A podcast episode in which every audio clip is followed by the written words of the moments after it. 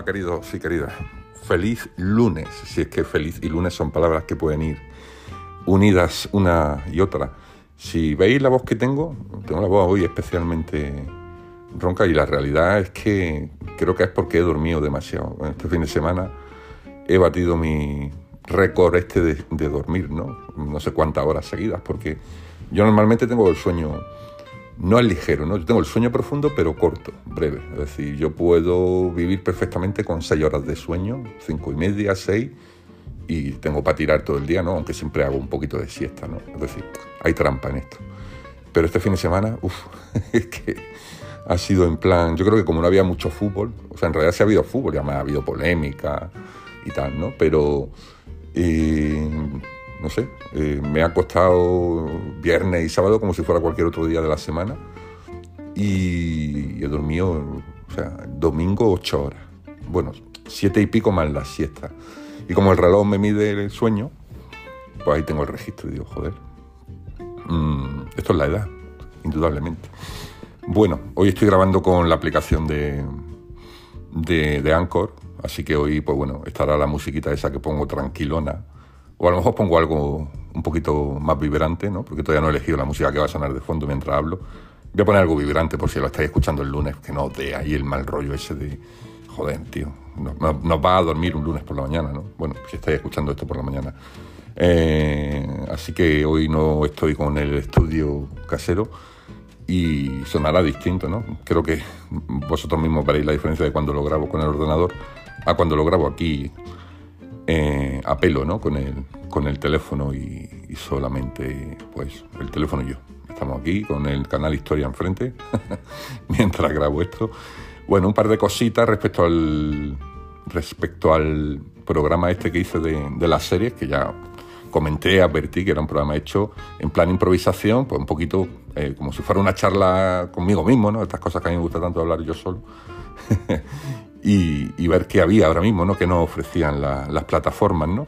A raíz de eso eh, me han comentado un par de cosas. Eh, algún oyente me ha comentado que eh, lo de las chicas de oro al final se va a emitir en Disney Channel, según me cuentan.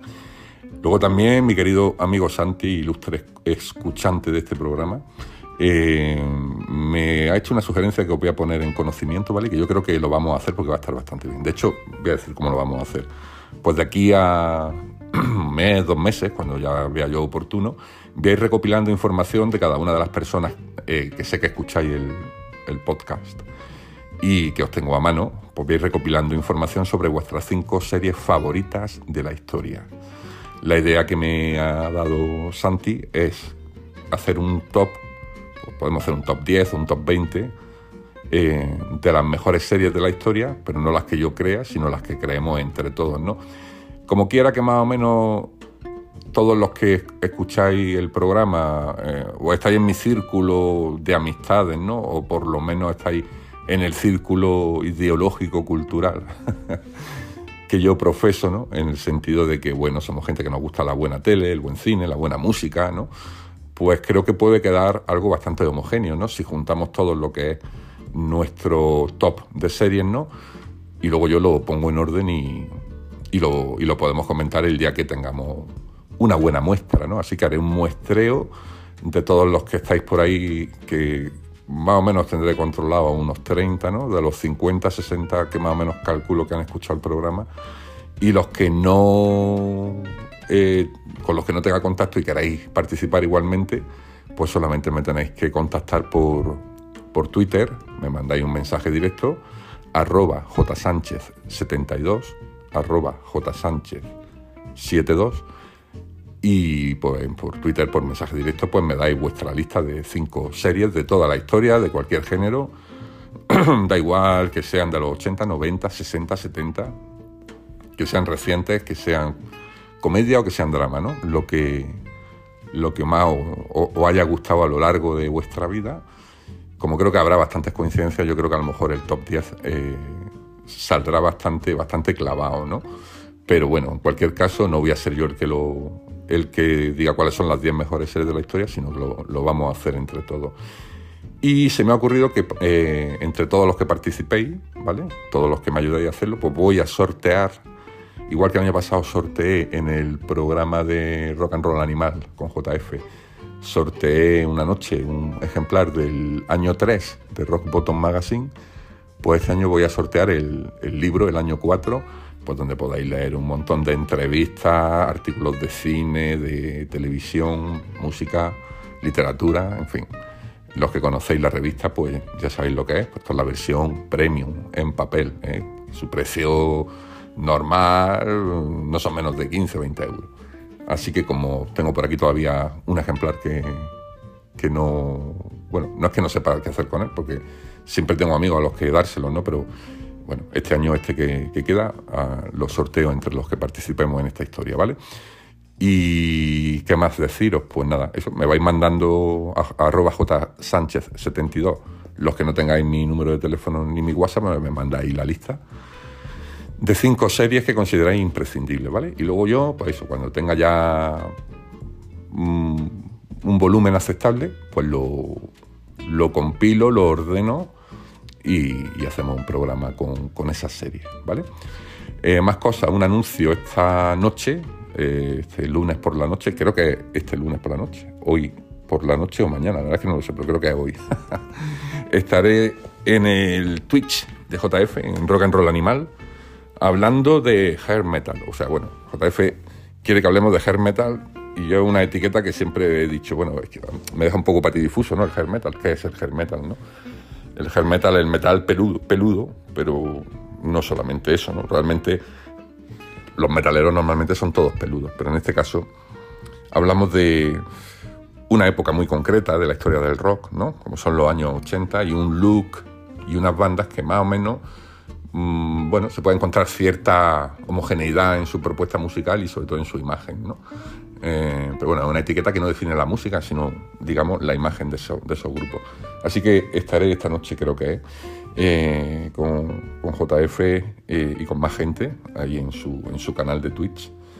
De manera que, bueno, pues, estoy aquí mirando en Twitter, lo que pasa es que como no tengo puestas las gafas, no veo. Efectivamente, el lunes. El lunes, o sea, hoy, por la noche, hablaremos de hair metal en rock and roll animal. Y tampoco quiero daros mucho la turra hoy lunes para que empecéis la semana sin demasiada pesadez. Deciros que, bueno, sí, este fin de semana me hice ya por fin el maratón, la vi del tirón, de Afterlife, la tercera temporada. Esta serie que vengo recomendando insistentemente. Ojo, es una serie que no, no quiero que nadie se lleve a, a confusión. Aunque sea una serie creada, escrita y dirigida por Ricky Gervais no es una serie tan de comedia como The Office, ¿no? es una serie muchísimo más cruda que The Office. Eh, ya os dije que trata de, una persona que pierde a su mujer y, la serie se desarrolla ya una vez que la mujer muere, ¿no? No estoy haciendo un spoiler. no estoy haciendo un spoiler, que el otro día me decía mi amigo Nacho, mi querido amigo Nacho, ah, un hermano para mí, pero siempre, siempre me acusa un poco de que hago spoilers, tío. No sé qué serie comenté el otro día, pero no, no, no hice spoiler. Si dice alguna cosa, si dice alguna cosa, son cosas que creo que son puntos de partida de series, ¿no? Otra cosa es que yo sé que, por ejemplo, a Nacho no le gusta saber nada de lo que va a ver. Es decir, a él le gusta acercarse a una cosa sin tener la más mínima idea, ¿no? Hay mucha gente así, ¿no? A mí no me importa leer mm, críticas, comentarios y tal de una cosa que todavía no he visto. ¿eh? De hecho, lo hago bastante, ¿no? Para saber a lo que me acerco, ¿no?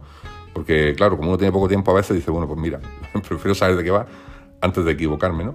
Y me decía Nacho eso, que a, veces digo demasiadas cosas, ¿no? intentaré no, no spoilear, pero en este caso Afterlife no, no es un spoiler el hecho de que sea la vida de un viudo y cómo intenta ese viudo recomponerse, ¿no? He visto la tercera temporada, es una pasada y, ojo, no es una comedia al uso, tiene momentos muy graciosos, pero yo creo que, eh, sobre todo en esta tercera temporada, se ahonda todavía más en los momentos dramáticos, aunque los momentos de comedia son fuerte, ¿no? Es comedia fuerte, es comedia un poco cacaculo pedopí, ¿sabes? De esta que a veces le gusta un poco a Ricky Gervais, el, el, tema así de, del sexo sucio y cosas así, no es que sea explícita, ¿no? Pero bueno, o sea, visualmente no es explícita, pero verbalmente tiene su momento muy, muy, muy, bueno, eh, digamos, de, de, alta tensión erótica, ¿no? Tampoco nada del otro mundo, pero solamente quiero decir que no vaya la gente a verla pensando que se va a descojonar, que se va a partir el culo viendo la serie. No, la serie lo que hace es que te remueve muchos sentimientos, te hace ver pues no sé, te hace ver la vida de otra manera. Y creo que es una serie que es distinta a todo lo que se ha hecho en, televisión. Y creo que va a hacer más temporadas. Y en realidad no es una historia que tenga principio ni fin, es simplemente la vida de esta persona y, y poco más, ¿no? Pero es una vida bastante, bastante peculiar.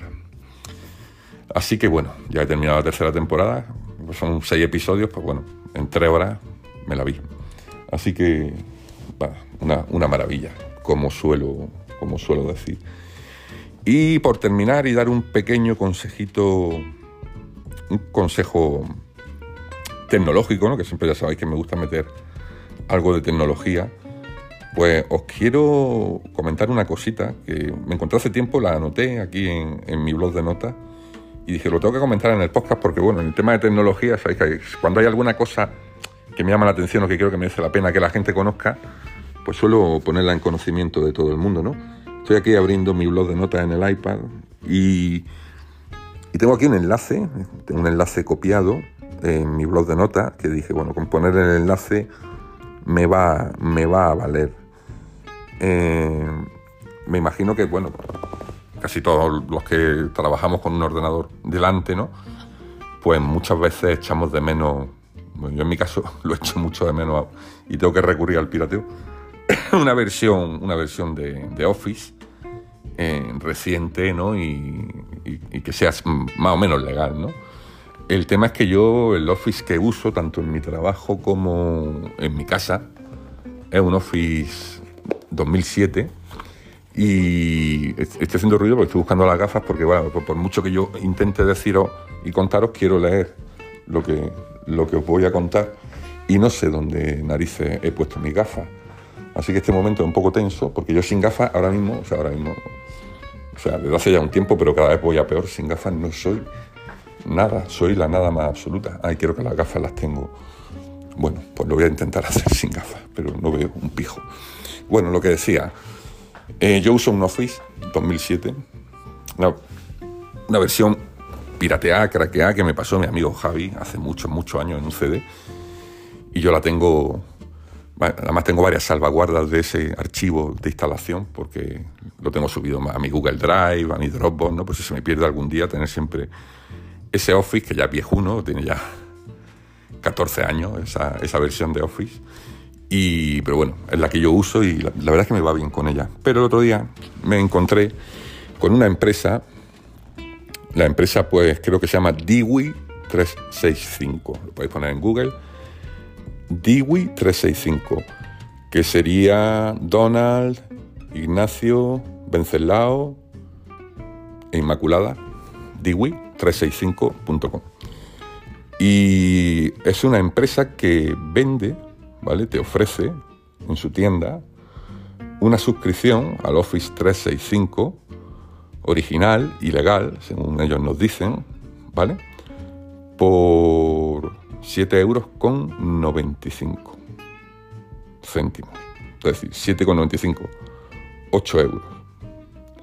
Y dicen que hay una licencia original de Microsoft 365 totalmente original y gratuita y no es la versión de suscripción, es decir, no es un pago anual ni nada de eso, sino que es una cuenta, una cuenta de, Office que la puedes usar en cinco dispositivos a la vez, que tiene las versiones premium de Word, Excel, el PowerPoint, el Outlook, el correo, etcétera, etcétera.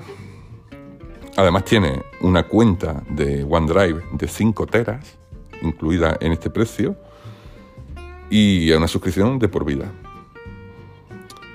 Por 7,95. Ahora habrá gente como mi querido Santi que diga, ¿cómo va a ser eso legal? ¿no? Si esto además esto vale una pasta, ¿no? Cuando lo compras así como así. Bueno, yo creo que, eh, creo que sé dónde está el truco, ¿vale? El truco es que esta empresa lo que ha hecho es previamente comprar una mega cuenta de empresa eh, y como cuenta de empresa tiene la posibilidad de hacer muchas cuentas a partir de una mega cuenta, ¿no? A lo mejor ellos han comprado pues, mil cuentas dentro de un, de un mismo dominio, dentro de una misma compra, y ahora están vendiendo troceada esa cuenta.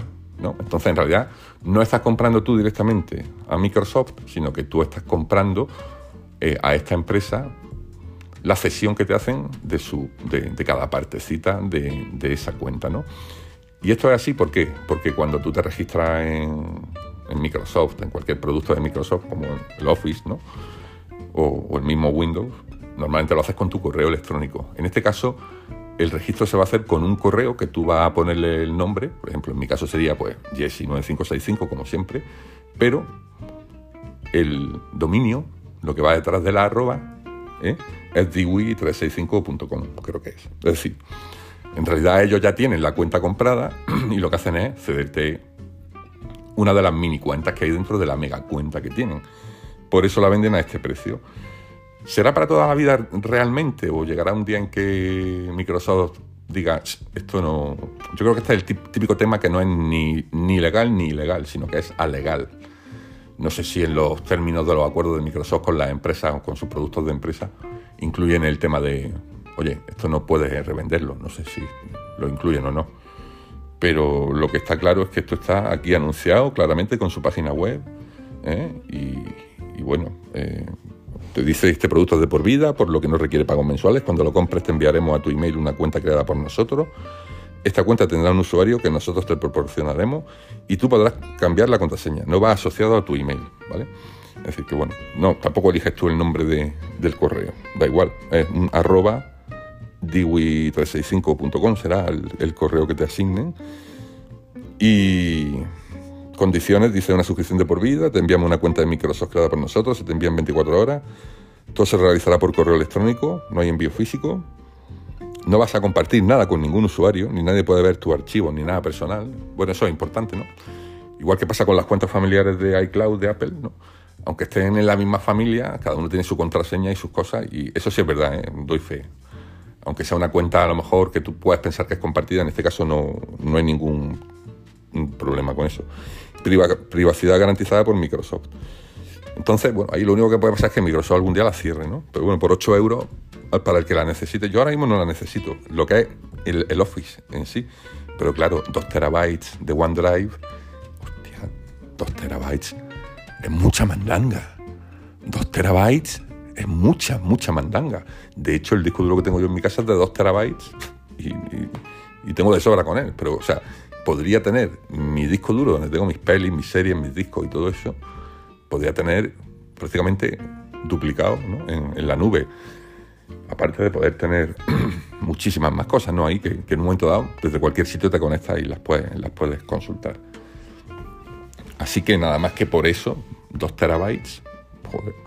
En fin, eh, ha quedado un poco largo esto tecnológico de hoy, pero es que creo que era, era bueno contarlo y explicarlo. Y yo creo que os va a ser de utilidad mucho. ¿eh? Lo sé porque el tema este de consejos tecnológicos, al final, aunque todo lo más importante y tal lo hagamos en el podcast de, de los dummies, eh, cuando haya cosas así, así un poquito urgentes o que yo vea que tienen cabida aquí, pues las comento. Así que nada, ya está bien por hoy. Nos vamos a ir con una canción, nos vamos a ir con un tema, porque hoy precisamente, ayer precisamente, nos, enteramos de, la muerte de, una cantante, una chica joven, que a finales del siglo pasado con su banda pues, dio bastante que hablar. Esa banda eran los Detroit Cobras, recuerdo que vinieron a España, han venido a España unas cuantas veces. Sus conciertos eran incendiarios, era una banda que hace rock, garajero, puncarra, típico sonido de Detroit, ¿no? ese, rock guitarrero y tal.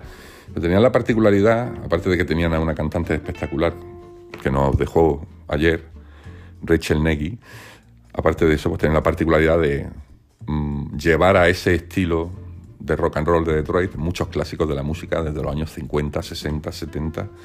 En fin, los Detroit Cobra animaron bastante el cotarro y daban conciertos pues que a todo el mundo le, le gustaba, ¿no? Porque era música muy atemporal, ¿no? Pero digamos que estaba hipervitaminada, ¿no? Con, el guitarreo que se traían ellos, ¿no? Y sobre todo con la voz tan poderosa de, Rachel. Eh, ella murió ayer y, bueno, simplemente quería dejar un recuerdo, un tema de, su primer disco para, cerrar el programa y, bueno, descansen para Rachel Y nada, os voy a dejar con este tema que es muy, muy, muy bonito. No sé de quién es el original, casi todas sus canciones son versiones. Y esta pues era de alguien de, pues, de los 50, los 60, de esta gente que había tantísimos compositores, cantantes, tanto en el country como en el gospel, en el rock and roll, en el soul. Esta canción se llama Midnight Blues, es una canción muy, muy bonita. Y aquí escuchamos a Rachel cantándola. Y bueno, despedimos el programa hasta el próximo. Ya sabéis, el tema de la serie y pensando el top 5, ¿vale? Un abrazo para todos y para todas, os quiero. Chao.